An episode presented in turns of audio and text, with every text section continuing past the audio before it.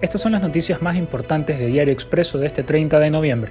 El informe sobre los Pandora Papers va a votación de la Asamblea Nacional después de 27 días. La misión de la CIDH viajará a Ecuador para analizar la grave crisis carcelaria que acumula 320 muertos en lo que va de este 2021. Fue aprobada también la reforma tributaria, pero queda en duda las otras leyes económicas. La reforma laboral y la ley para atraer inversiones tendrá un camino más difícil por la situación política. El hambre, la otra pandemia de América Latina, se dispara un 30% en 2020. Haití, Venezuela y Nicaragua son los países con mayor prevalencia. Y en deportes, Byron Castillo no jugará el amistoso con la selección nacional en Estados Unidos porque tiene programada una intervención quirúrgica. Estas y más noticias en expreso.es.